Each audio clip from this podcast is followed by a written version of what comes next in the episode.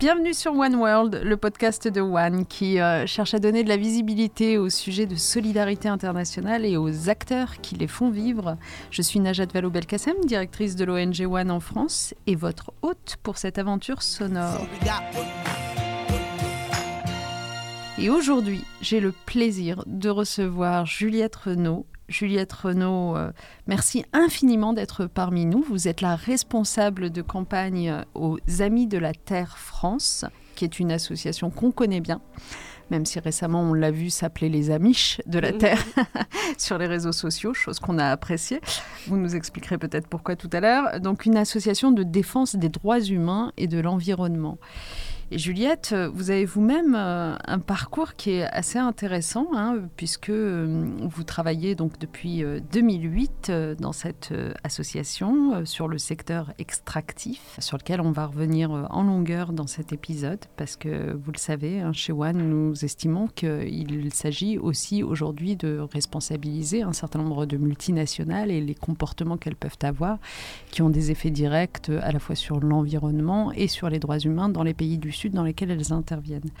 Euh, mais pour revenir à vous, donc vous travaillez sur ce secteur extractif euh, dans différents pays depuis plusieurs années, et plus particulièrement euh, en Argentine, où vous avez été amené à vivre pendant cinq ans et à travailler comme conseillère du prix Nobel de la paix, Adolfo Pérez Esquivel. Aux Amis de la Terre, je le disais, vous êtes responsable des activités de plaidoyer et de campagne concernant l'impunité des multinationales et vous êtes responsable aussi euh, du lobbying. Vous avez été à ce titre notamment au cœur de la campagne menée pour faire adopter en France la loi devoir de vigilance qui a vu le jour en, 2017. Est-ce que cette présentation rapide est euh, à peu près euh, précise ou j'ai oublié des choses importantes, Juliette? Non, non, c'est très bien. Bah, du coup, alors 2008, j'étais encore en Argentine, c'est là que j'ai commencé sur les secteurs extractifs bah, avec les collectifs de terrain qui étaient mobilisés contre l'arrivée de projets miniers. Et euh, donc, c'est depuis 2010 que je suis euh, aux Amis de la Terre. Et du coup, en effet, je m'occupe des questions à la fois d'impunité des multinationales, donc comment elles commettent des violations des droits humains ou euh, détruisent l'environnement sans être inquiétées, et aussi la question du pouvoir des multinationales et donc notamment du lobbying qu'elles font, bah, justement pour éviter aussi qu'on réussisse à les réguler et contrôler par la loi. Voilà, donc euh, on commence à appréhender un petit peu le sujet. Enfin, on va quand même vous demander à quoi ressemblait euh, l'expérience auprès d'un prix Nobel de la paix, si vous le permettez, avant de revenir ensuite à notre sujet. Comment euh, vous bah, l'avez rencontré bah, C'est via, un, contact personnel que j'ai réussi à, arriver à lui et il m'a proposé de, de, travailler avec lui, donc j'ai tout de suite accepté sur, donc sur ces sujets à la, entre euh, droits humains et euh, environnement. Euh, donc moi, j'étais plutôt sur les sujets sociaux, droits humains, et j'étais pas très au courant. pourtant, ça, ça faisait déjà plusieurs années que j'habitais en Argentine, et donc bah, j'ai. Enfin, lui, il utilisait sa personnalité au service des luttes de terrain pour justement leur donner une visibilité, pour aider les collectifs de terrain, les, communautés qui étaient affectées d'abord par la répression de leur mobilisation, avant même d'être affectées par les mines elles-mêmes, de faire euh, arriver leur voix justement euh, à Buenos Aires. Concrètement, moi, je faisais euh, le, lien avec les collectifs de terrain, je préparais des prises de parole, des lettres publiques, des événements publics, on se coordonnait avec des chercheurs, des économistes, d'autres organisations qui étaient basées à Buenos Aires, des avocats aussi, parce que comme je disais, il y avait toute la problématique de la, répression des luttes sociales. Et, du coup, voilà, c'était vraiment une grande expérience très, très fondatrice parce que du coup, euh, j'ai commencé euh, directement au contact de ceux qui sont directement affectés et ceux qui luttent sur le terrain. Et pour moi, c'est vraiment, ça reste un guide euh, aujourd'hui, même si je suis en France et parfois loin de ceux que, qu'on soutient. Et c'est sans doute ce qui vous a beaucoup imprégné dans votre façon ensuite d'agir, y compris depuis la France au sein mmh. des Amis de la Terre, puisque vous nous expliquiez qu'il y a peut-être trois dimensions dans les activités des Amis de la Terre, euh, à la fois euh, sur le terrain, en soutien aux luttes, dans le plaidoyer, et puis dans les actions en justice, les trois se complétant. Euh, c'est ça, je pense que ce qui caractérise les Amis de la Terre, c'est notre capacité notamment à articuler différents modes d'action. Euh, donc on, a cette, euh, que ce soit en France ou partout dans le monde, parce qu'on c'est une fédération internationale, on est très attaché à être en lien direct et aux côtés des luttes de terrain, que ce soit des communautés affectées, des travailleurs, des résidents qui sont affectés par un, méga projet sur leur territoire. Et après, on va essayer d'aider à contribuer à l'articulation de ces luttes, à faire remonter euh, le sujet euh, au niveau euh, à le transformer en propositions concrètes de, de, dans la loi ou de nouvelles lois, etc. et tout ça, ça se combine et ça se combine aussi avec des actions de mobilisation, de désobéissance civile, des actions juridiques aussi. Et c'est un peu cette articulation de tout ça qui nous permet de remporter des victoires.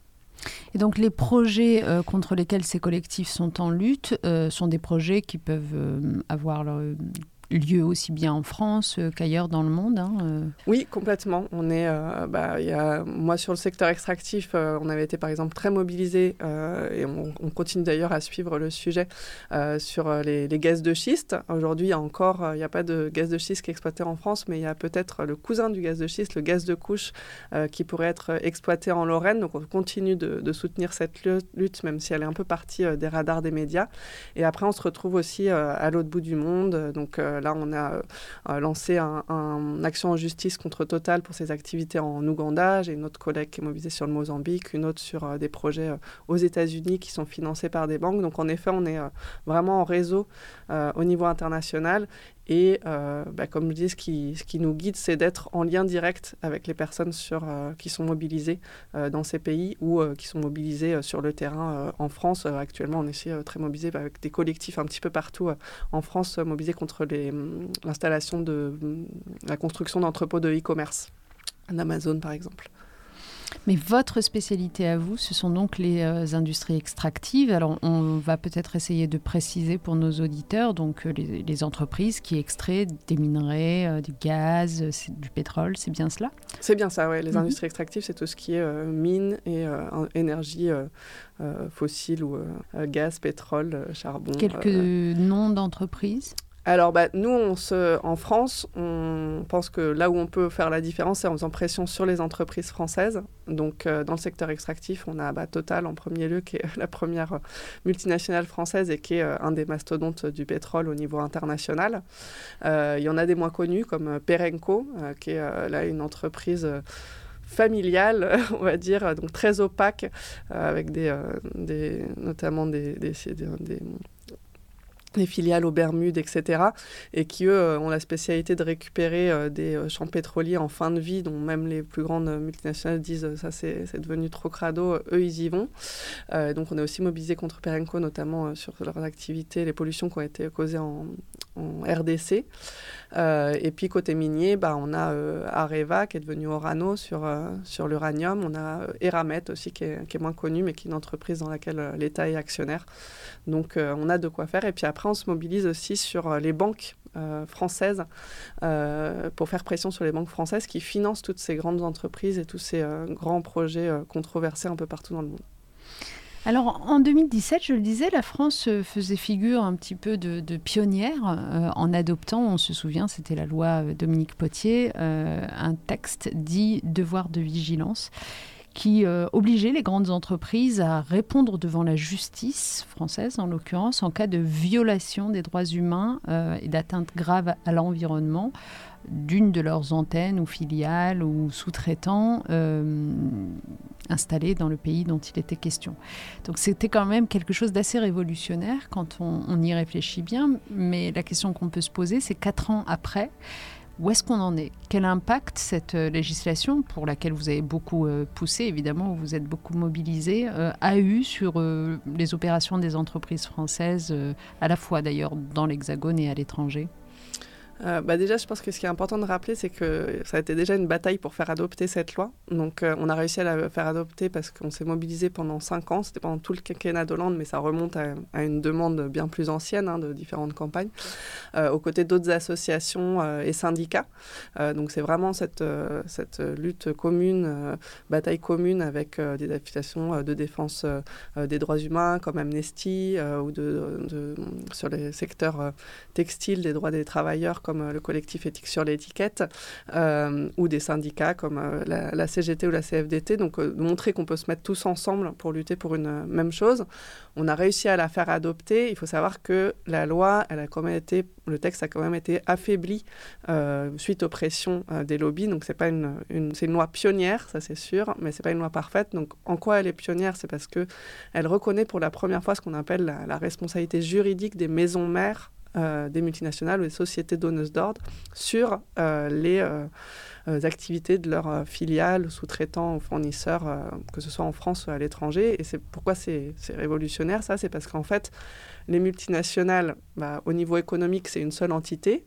Elles savent très bien faire remonter les profits, mais par contre, quand il s'agit de questions juridiques, ils vont nous dire, bah non, moi, euh, Total en France, on n'a rien à voir avec euh, Total en Ouganda, euh, etc. Et donc, on ne pouvait pas faire ce lien juridique et du coup poursuivre en justice les, sociétés mères ou les entreprises donneuses d'ordre en France. Et donc, ça leur permettait notamment de profiter euh, du fait qu'il y a euh, soit des législations euh, moins protectrices, soit une faiblesse institutionnelle dans les pays où ils opèrent pour agir en toute impunité.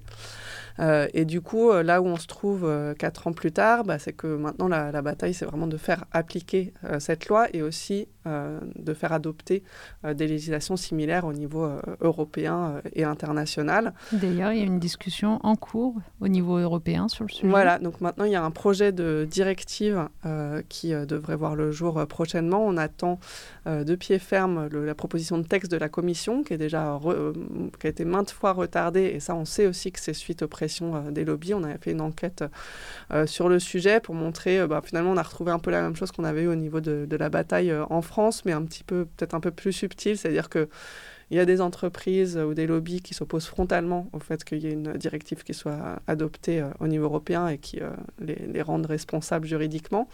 Euh, et il y en a d'autres qui vont dire que oui, oui, elles soutiennent le principe d'avoir une directive, mais par contre, bah, sans cette responsabilité juridique, avec juste une obligation de reporting ou sans aller trop loin dans ce qu'on appelle la chaîne de valeur. Oui, voilà, la chaîne de valeur va plus loin dans le texte de la directive que ce que prévoit la loi française de devoir de vigilance. Elle couvre plus de, de, Pour l'instant, on n'a pas le texte de la directive. En fait, on attend. Ce qu'on a eu, on a un, rapport euh, d'initiative euh, au niveau du Parlement européen euh, qui, lui, recommande notamment d'inclure ces mécanismes de, responsabilité civile donc pour pouvoir poursuivre les, les, entreprises devant les, des tribunaux en Europe, qui aussi recommande d'inclure, d'aller au-delà de ce qu'on appelle le rang 1 de, de, mm. de fournisseurs, D'aller chercher du côté des clients aussi, par exemple. Mais pour l'instant, en fait, on ne sait pas ce qui va sortir du texte de la commission.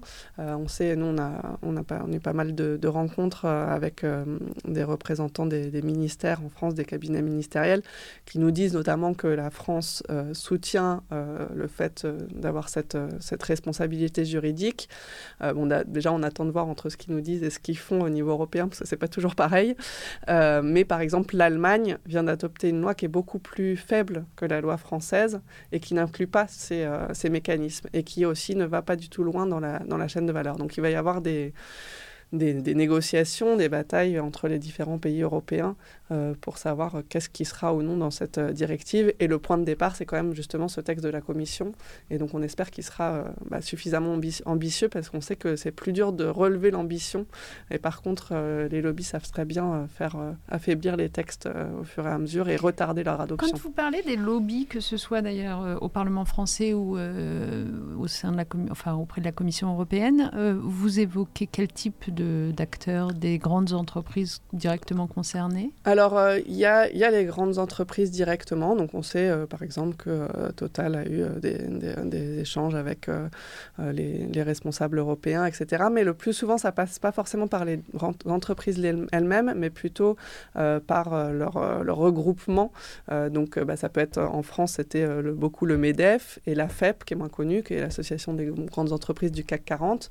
Euh, elles vont avoir euh, leur, euh, leur, grand frère, on va dire, au niveau européen, qui est Business Europe, du coup, qui est l'organisation qui, en gros, regroupe tous les MEDEF d'Europe. Et du coup, c'est ces organisations qui vont, qui vont pousser pour, pour affaiblir les textes. Et dont l'argument principal, d'ailleurs, sera celui qu'on entend souvent, oui, mais vous affaiblissez nos entreprises, soit françaises, soit européennes, dans la concurrence avec d'autres entreprises mm. du monde à qui on n'impose pas les mêmes exigences. Euh, qu'est-ce que vous répondez, euh, vous, mm. à ce bah, sujet? Ça, c'est un, argument qu'en effet, on a, on a toujours eu euh, sur nos différentes batailles. Hein, même quand je disais, par exemple, qu'on on se battait contre un projet d'Eramet, donc cette entreprise minière dont l'État est actionnaire en Indonésie.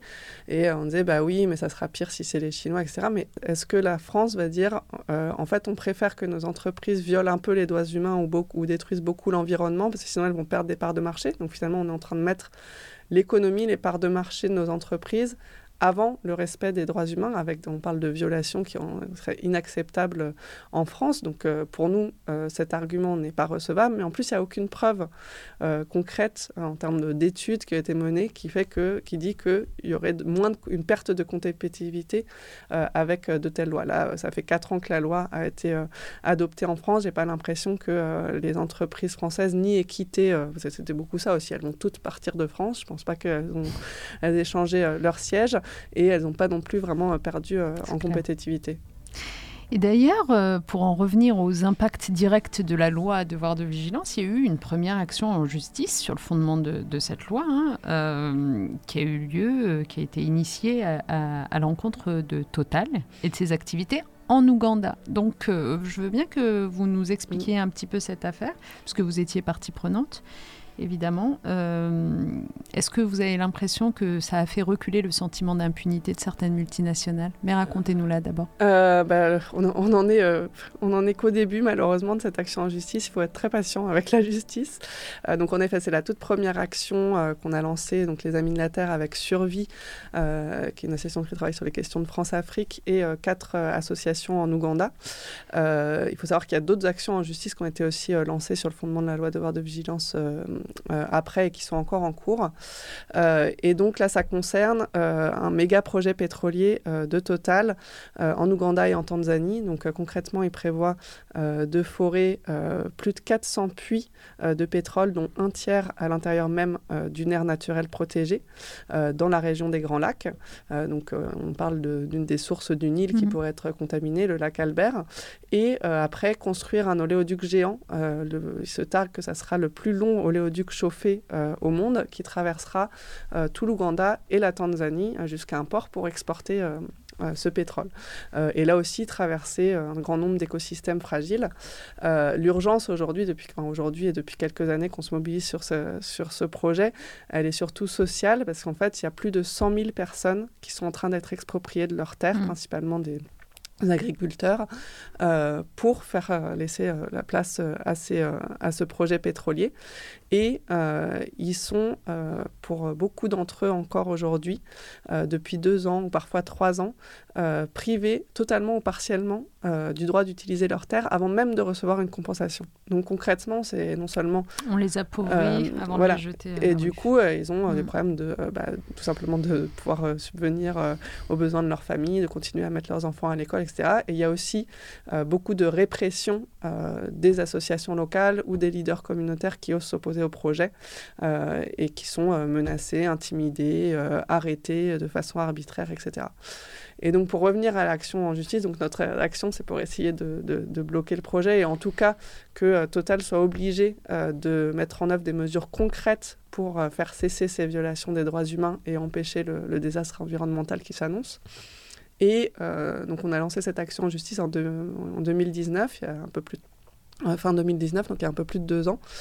mais on a été coincé pendant deux ans dans des questions de procédure parce que Total voulait qu'on aille se faire juger par le tribunal de commerce le tribunal de commerce, c'est un tribunal d'exception. Ce pas des juges professionnels, c'est des juges qui ont été euh, élus par leur père euh, dans le milieu commerçant mm. et qui, en fait, euh, à sa légitimité, normalement, de, traite de litiges entre commerçants. Nous, on n'est pas des commerçants, on est une association et on ne parle pas d'un litige commercial, on parle de droits humains et d'environnement.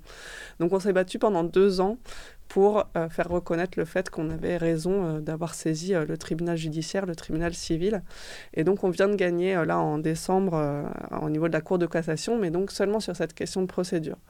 Et donc maintenant c'est la vraie bataille qui commence vraiment où on va avoir une audience et un jugement sur le fond de l'affaire. Et donc est-ce que oui ou non Total viole son devoir de vigilance par rapport à, à ce projet en Ouganda?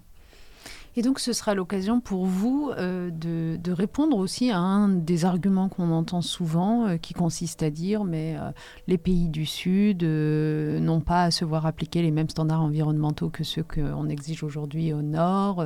pour leur croissance et pour leur population, c'est peut-être bon de continuer à avoir ces industries extractives présentes sur leur territoire. Vous, à cela, vous répondez pas sûr que ça profite aux populations, n'est-ce pas? Bah, C'est ça, là on voit, avant même que le projet ait commencé, on a 100 000 personnes qui sont affectées et hmm. qui, euh, qui étaient des populations déjà vulnérables et qui ont qui parfois souffrent de la faim, ne peuvent plus mettre leurs enfants à l'école, etc. Et où on ne leur garantit pas d'améliorer leur vie euh, grâce à, ce, à, cette exploitation pétrolière. Et surtout, comme je vous dis, le pétrole, il est juste extrait et après, il va être exporté euh, euh, via la, la, la, Tanzanie. Donc, ce n'est pas ça qui va améliorer la situation des populations sur place. On a aussi le secteur extractif et un des secteurs où il y a le plus de, corruption et d'évasion fiscale. Donc, ce n'est mm. pas non plus ce qui va forcément profiter au pays. On est dans un pays autoritaires, hein, que ce soit en Ouganda ou en Tanzanie. Donc on n'est pas dans des régimes qui vont après... Euh, euh, Financer les services publics. C'est. Mm. C'est certain. Et, en réalité, euh, l'expérience qui est la vôtre, donc depuis une dizaine d'années, vous a permis de voir que ces grands projets finalement servaient assez rarement à la population aux alentours?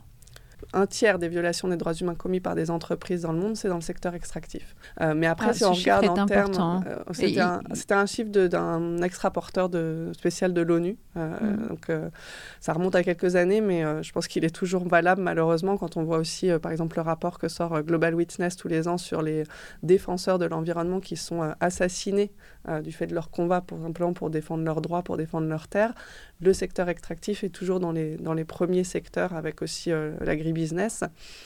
Et euh, après, un des arguments euh, des, entreprises, c'est de dire bah, on, crée de l'emploi. Sauf que là, on est dans des entreprises qui sont très intensives en capital. Et donc, pour un million de dollars investis, on va avoir entre, par exemple, sur les, secteurs miniers, en Amérique latine, c'est entre 0,5 et 2 emplois créés. donc, si on mettait ce million de dollars dans le soutien à l'agriculture, euh, locale, euh, au tourisme, etc., on créerait euh, beaucoup plus d'emplois. Donc même ces, ces, chiffres et ces fausses promesses ne tiennent pas. Et d'ailleurs, moi, quand j'avais été, les années où j'étais en Argentine, en fait, les, au début, les, les, populations ont cru à ces promesses. Et en fait, très mmh. rapidement, euh, avant euh, les impacts environnementaux, qui parfois euh, on, met du temps à voir que les problèmes de santé, etc., ça vient en fait de la mine qui est à côté ou la contamination des sols, ça, ça, prend, peut, ça peut prendre quelques années à, comprendre ce, lien. Mais la première fausse promesse et les premières mobilisations, c'est sur le fait qu'en fait, il n'y a pas les emplois au rendez-vous et le, ce, ce, miracle économique finalement n'a pas lieu. Alors, on, arrive bien à appréhender ce que vous mettez derrière les effets environnementaux de ces industries extractives et notamment la pollution de l'air, des sols. Derrière la notion de droits humains, vous mettez quoi exactement? Donc, euh, on a évoqué l'expropriation, par exemple, euh, des habitations des, de certaines populations. Est-ce qu'il y a d'autres choses que vous voulez mettre en avant? Bon, les assassinats, euh, en effet, de plus en plus nombreux à déplorer de militants de l'environnement. Est-ce que vous avez d'autres exemples? L'accaparement des terres est un, des gros euh, problèmes parce qu'en fait, à cet accaparement et à cette première violation sont liées d'autres violations des droits humains. Euh, donc ça peut être le, bah, le droit à l'alimentation, le droit à euh, l'éducation. il y a en effet toutes les questions de répression, donc les droits en termes de, liberté publique, hein, tout simplement, d'expression, le droit à la réunion. Là, en Ouganda, les personnes, le plus souvent, ne peuvent pas organiser, les organisations sociales ne peuvent pas organiser des réunions publiques euh, pour informer les populations. Les populations même ont du mal à se regrouper, etc. Parce que tout de suite, euh, il y a des gens de l'entreprise qui arrivent, ils sont arrêtés par la police, etc. Donc euh, même juste défendre ses droits, c'est déjà le premier droit qui, qui est violé. Parce que la question du coup à se poser, c'est pas même celle de la présence de nos multinationales dans des pays autoritaires, ce qui peut avoir en, en, même temps contre, comme, comme contre-argument euh, que dans ce cas-là, ça veut dire qu'on abandonne définitivement ces populations euh, qui sont doublement victimes de leur état autoritaire et euh, de la désertion de, de, l'économie mondiale. Alors, ce qui est sûr, c'est que les impacts de tels projets sont bien pires dans des pays comme l'Ouganda ou la Tanzanie, dans ces pays autoritaires. Et la première chose que Total devrait respecter par rapport à son devoir de vigilance, c'est de ne pas s'implanter dans un pays comme ça. C'est-à-dire par exemple, sur le, lié à, à du projet d'extraction de Total, il y a une raffinerie qui va être construite par le gouvernement. Et pour cette raffinerie, on a déjà eu euh, des milliers de familles qui ont été expulsées avec ces problèmes. Donc Total savait déjà comment ça se passait euh, en Ouganda. Ils ont quand même euh, fait la même chose. Nous, on les a alertés sur une première zone d'expropriation. Ils continuent sur, toutes les autres zones du projet. Donc clairement, il y a une question d'implantation dans ces pays où on sait que il va y avoir des violations des droits humains parce que euh, les forces de sécurité, euh, etc., il y a une militarisation aussi, souvent qui est liée à ces projets. Donc on va avoir des violations des droits humains. Par contre, on voit que aussi dans des pays et dans des démocraties, notamment voilà l'Argentine où j'étais des années, mais aussi aux États-Unis, etc., ces projets, ces méga projets extractifs mènent aussi à des violations des, des droits humains. Et on a aussi euh, en France euh, plein de, collectifs qui sont mobilisés contre différents projets et on a aussi des questions parfois de, répression et de criminalisation euh, des, luttes sociales. Donc il n'y a pas forcément mmh. besoin d'aller dans un pays autoritaire. Après, clairement, on n'est pas sur le même niveau d'impact quand on est dans un pays comme l'Ouganda ou quand on est dans des démocraties. Donc en tout cas, pour répondre à ma question, vous vous dites pas euh, toutes ces entreprises ne devraient jamais s'installer dans des pays autoritaires. Vous dites simplement euh, s'entourer euh, malgré tout de. non, non, si, si, je dis que non, elles ne devraient pas s'installer dans ces pays. Ah, ah non, c'est sûr que si bah, en fait, elles savent que le projet de base, bon, pour nous, ces projets ne devraient même pas exister, même si rien, rien que du point de vue climatique, c'est un non-sens total. On ne peut pas continuer à, exploiter les, les, énergies fossiles. Mais non, clairement, ces projets qui, déjà dans des pays démocratiques, mènent à des euh, désastres environnementaux et à des violations euh, des droits humains ou à des, en tout cas, des gros problèmes euh, sociaux, un minimum, même si parfois on ne parle pas de, de, violation des droits humains, a fortiori, dans ces pays autoritaires, ça va être la catastrophe. Et donc, clairement, non, il ne faut pas que ces projets aient lieu dans ces pays. Hmm. On vous entend. Sur la transparence des opérations conduites par euh, ces entreprises, euh, il y a quand même des progrès qui ont été réalisés. Qu'est-ce que vous en pensez? Et en même temps, on a l'impression de ne pas être encore au bout du chemin. Euh, qu'est-ce qui bloque l'idée d'y voir beaucoup plus clair sur tous leurs contrats d'extraction, etc. Alors, il y a en effet des progrès qui ont été, qui ont été accomplis. La plupart du temps, on n'a toujours pas accès hein, à ces documents clés, que ce soit euh, les contrats ou même les paiements qui sont réalisés au pays, même dans les pays qui, sont, qui font partie de, de l'initiative de transparence sur les industries extractives. Donc là, concrètement, pardon, j'utilise toujours le même, le même exemple parce que c'est celui sur lequel on est en ce moment, mais les accords entre Total et les mmh. gouvernements tanzaniens et ougandais, on ne les, on les a pas. Ils sont réclamés euh, au niveau local, pas seulement par la société civile, par des etc. On les a pas. Pourquoi on les a pas? C'est parce que, euh, bah, clairement, ils cachent des choses.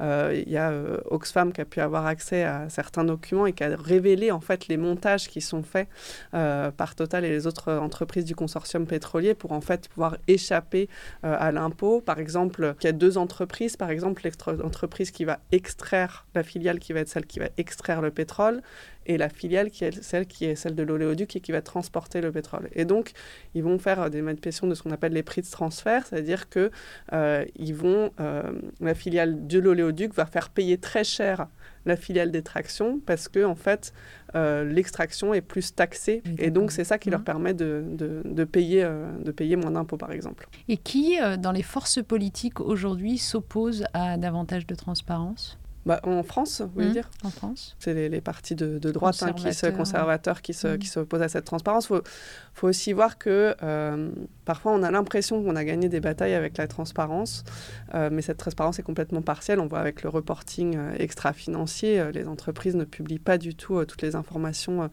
qu'elles doivent elles publier. vous Leur, noient sous les elles- informations. elles- alors parfois elles peuvent nous noyer sous les informations, mais souvent en fait elles choisissent quelles informations elles vont publier.